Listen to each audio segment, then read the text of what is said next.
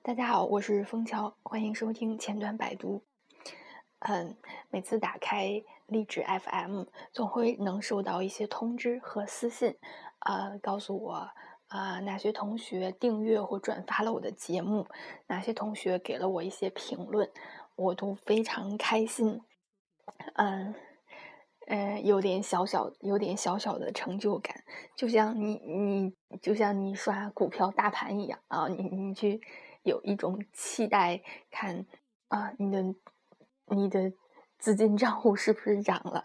但是，嗯，这个比你去刷大盘更有期待，更嗯更实际一些，因为这个是你哦，no no no，呃，不代表它是有金钱收入的。我的意思是说，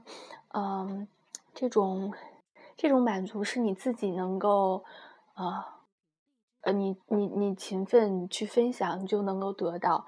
别人的认同或者是反馈，但是，嗯，股票大盘是什么样的？是政治、经济和套路，呵 呵你你能控制的很少，我们都只是一个小散户嘛。但是在这里，我可以通过嗯自己的分享来收获这些。呃，收获你们的这些支持和反馈，我觉得非常开心。嗯，啊，同时我昨天晚上结束了我长达六个月的英语在线学习的最后一课，最后一课，啊，嗯，嗯，这节课上完了之后，我又回味了好久，真是佩服自己这么长时间的，呃，坚持，嗯。是从五月底开始到十二月初，整整六个月多一点点的时间，把这门课上完了。嗯，在之后的一段时间内，嗯，因为没有这个英语的学习学习环境和使用环境，所以技能会有所下降。呃，学到的东西是一个方面，嗯，能够促使我更加可以用，嗯，可以看一些，呃，嗯，可以看一些英文。英文原版的书，呃，学到的这些是一部分是是重要的，但是，呃，坚持做这件事情，我觉得是是是更重要的，所以我我非常开心，也很也很佩服自己，应该给自己一个很大的奖励。嗯，今天我们跟大家继续分享这个 Backbone 的最佳实践 Will 篇的，呃，下下几个小节。嗯，第一个就是避免多个 DOM 的。呃，呃，重排就 reflow，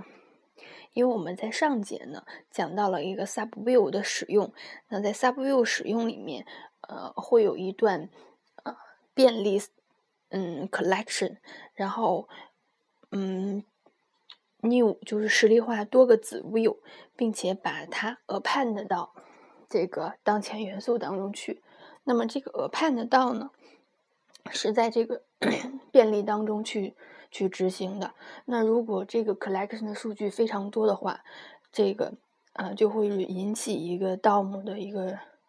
嗯重排，嗯，它就会有一个呃就是性能的一个性能的一个问题，那它会影响一个 UI 的反应。那这个性能的问题呢，我们在现在浏览器中也应该注意到，因为它每次的这个 append 都会引起一个 DOM 的 reflow，它会迫使浏览器去重新计算这个 DOM 数的位置和和大小。那多个 DOM 的一个 reflow 呢，嗯，它可以通过一个关键词来避免，就是 document fragment，嗯。它是一个轻量级的一个 hold 住 DOM 节点的一个呃一个容器，嗯，我们可以把收把收集所有的这个 view 的元素放到这个容器里面去，然后一次性的去把它 append 到呃呃 append 到这个呃一个到一个 DOM 元素当中去，那么它只会引起一次 reflow，从而提升了一个性能。啊，我们在代码实现上呢，就是我我们可以先定一个 fragment，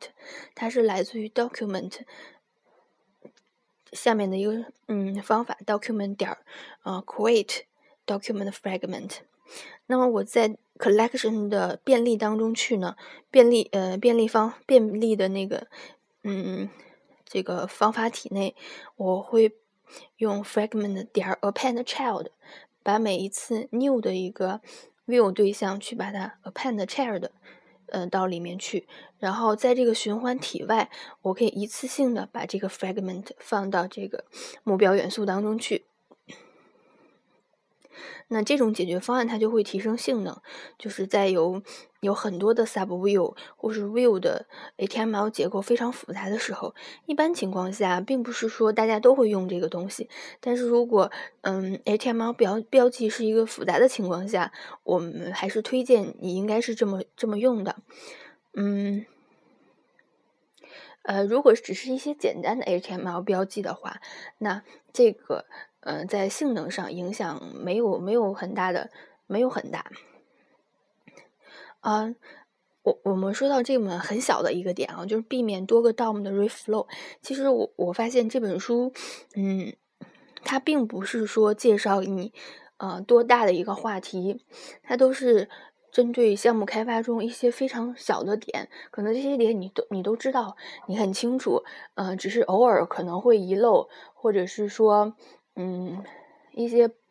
啊容易被被被遗漏、容易呃不容易察觉的一些点，所以这本书我觉得非常实用。嗯，第二第二个话题就是，嗯，就是重新渲染呃副副 view。我们想象一个场景，就是我们需要显示一个公司的信息。呃，有一个 view，它是一个公司的信息，上边是公司本身的信息，包括呃图片、名称，还有关于它的一些内容。然后下面呢是一个子 view，它是公司雇员的信息，它像一个表格，有很多条记录。那么我们可以想象，这是一个大的，嗯，company view，公司级公司 view。然后呢？它是一个主 view，它里面有，嗯，它里面包含了一个子 view，这个子 view 就是这个雇员的这个这个 table，嗯，那呃呃，在数据层面呢，我有一个呃 company 的 model，然后还有一个雇员的 collection，我们会渲染这个整个的 view，呃，并且呃，并且带着它的子 view，嗯。像我们之前讨论的这种方案一样去渲染出来，嗯，如果呢，我们想一种问题，如果这个，嗯，公司 will can 呃 no，呃，我们公司的 model can 嗯 company model 发生了一点变化，我们将要重新渲染这个，呃，company will。就是说，这个公司的 model 发生了变化，我们就要把这个公司的 view 重新渲染一下，那就意味着我们就要必须重新渲染，嗯，子 view，因为它的雇员信息也会发生变化。那么我们我们需要重新去渲染这个吗？我们怎么去重新渲染？嗯，事实上呢，我们不需要，嗯，我们不需要主动去做，就是说，嗯。单独去做这件事情，因为他们是一个，呃，你可以理解成是一个整体，是一个日常消耗。当负 view 发生变化的时候，子 view 也同样会发生变化，不需要我们去主动去变化子 view。那这个我们怎么做？大多数情况下，你去渲渲染这个负 view 的时候，并不需要。啊，你重新渲染这个副 view，就是说你调这个副副 view 的 render 方法的时候，通常是不需要重新去 initialize 它的子 view 的。所以呢，更最好的一个办法就是这样的，就是你在复原呃副 view 的 initialize 初始化的方法里面，去把子 view 保存下来。比如说，我副 view 副 view 维持了一个维护了一个属性叫呃 this 点 sub views，我把我嗯，新创建的 view 都塞到当中去，在初始化的方法里面，呃，我们去调用 this 点 sub view 点 push，呃，它是一个数组，把你 new 的一个子 view 去 push 进去。那，嗯，那在你这个副 view 的 render 方法里面去呢，render 方法里面，我们去便利这个子子 will 这个集合，然后 将子 will 每次去 render，然后把它加到 append 到这个当前元素当中去。这个是在 render 方法里面做的。那这样呢，无论就是你多次调用副元素的 render 方法，它都会自动维护呃这个 will 的一个状态，自动去呃重重新渲染这个子 will，啊，就是讲的这个情况。嗯，下一个话题就是移除副 view。嗯，在前一个呃场景当中去场景当中呢，我们显示了一个公司的详细信息和它的雇员的一个列表。我们假定有一种情况，我需要嗯销毁掉这个整个的 view，然后去受一个新 view。那么我们怎么销毁这个 view？通常呢，我们会调用这个 remove 这个方法，然后解绑所有呃监听 model 的一些事件，呃，然呃，它就会移除，嗯，它也要也要移除，它也会移除这个呃移除 remove 这个整个 view，包括它这个子 view。那么。啊，这个就是 remove 方法做到的，嗯，嗯，哦，这块我们再重申一下啊，因为这个 remove 它到底做了些什么？呃，为了避免内存泄露，我们再重申一下这个 remove 方法都做了什么？嗯。我们调用这个方法，它就会解绑所有的事件，注册到 model 上的事件啊。注意是 listen to model 的这个事件，因为我们之之前说过，listen to 它在这个 will will 销毁的时候会自动解绑这些 listen to，但是，嗯嗯，on 这个事件是不会解绑的，就是 on model 这个是不会解绑的。嗯，同时呢，它也会 remove 这个方法，它也会移除这个整个 will。从 DOM 当中移除，并带着它的子节点一起就移除了，所以这个是 remove 做到的。那么我们想一下，我们是不是应该解绑子 view 上的事件？那么子 view 当然子 view 它已经从 DOM 中移除了，那么我们但是我们并没有调用它的 remove 方法，所以这个。所以这个 model 还在，那么这个事件也还是在绑定到 model 上，它还是 hold 住了一个引用来指向 view。所以，嗯，尽管这个 view 的这个 el 这个属性，el 这个元素从 DOM 中移除了，但是这些 view 的呃对象它并没有被垃圾回收。所以呢，为了避免这种内存泄露，我们应该追踪这个子 view。嗯，当它从父 view 中删除的时候，我们应该追踪这个子 view。例如，嗯，我们之前说到的，已经是在初始化的时候，我保存了这个 view 的一个集合啊，这个子 view 的一个集合。那么，我们应该去重写一下，就是在这个嗯副 view 中去重写一下这个 remove 的方法。这个 remove 的方法，嗯，重写它都做一些什么东西呢？就是。因为如果它只是一个单纯的 view，那么我们调用它原生的 remove 方法就可以了。但它现在是一个负 view，我们要确保它的子 view 是，嗯，子 view 的呃事件都是被被移除的。所以我们在这个 remove 的方法要便利这个，嗯嗯，this 点 sub views 便利题里面去写什么呢？去把每一个子 view 调用它的 remove 方法，并且 stop listen。Listening 就是停止监听事件。